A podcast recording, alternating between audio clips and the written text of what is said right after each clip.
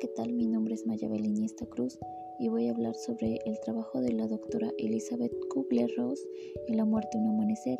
Trata o nos confirma que la muerte es un pasaje de otra vida y nos hace comprender que la experiencia de la muerte es casi idéntica a la del nacimiento, puesto que se trata del inicio de otra existencia, el paso a un nuevo estado de conciencia en el que también se experimenta, se ve y se oye, se comprende y se ríe y en el que existe la posibilidad de continuar el crecimiento espiritual.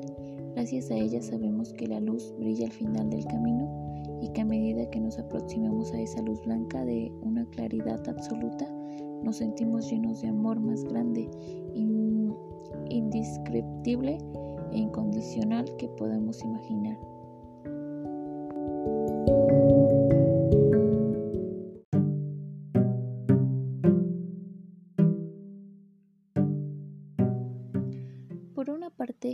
Muerte es un misterio y por otra es un fenómeno familiar y cotidiano.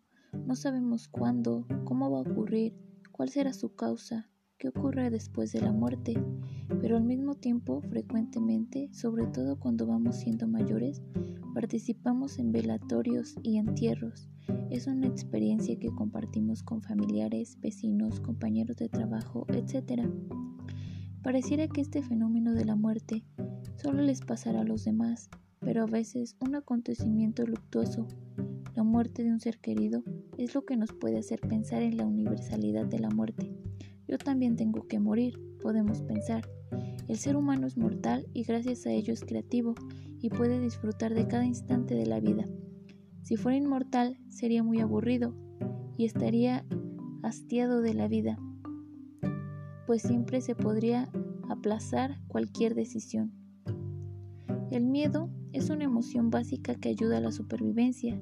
El miedo a la muerte es una constante en la existencia humana. Aunque no exista riesgo de la muerte inminente, la persona pues podrán todos los medios para morir. En este sentido, el miedo ayuda a vivir. Evita, por ejemplo, las conductas de alto riesgo para la existencia o bien favorece poner todos los medios para no morir.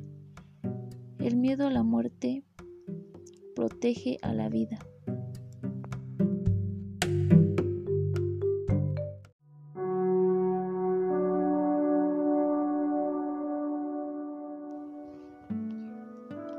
A la gente le cuesta aceptar la muerte, tanto la propia como la de sus seres queridos, y por eso cree que mágicamente a ellos no les llegará.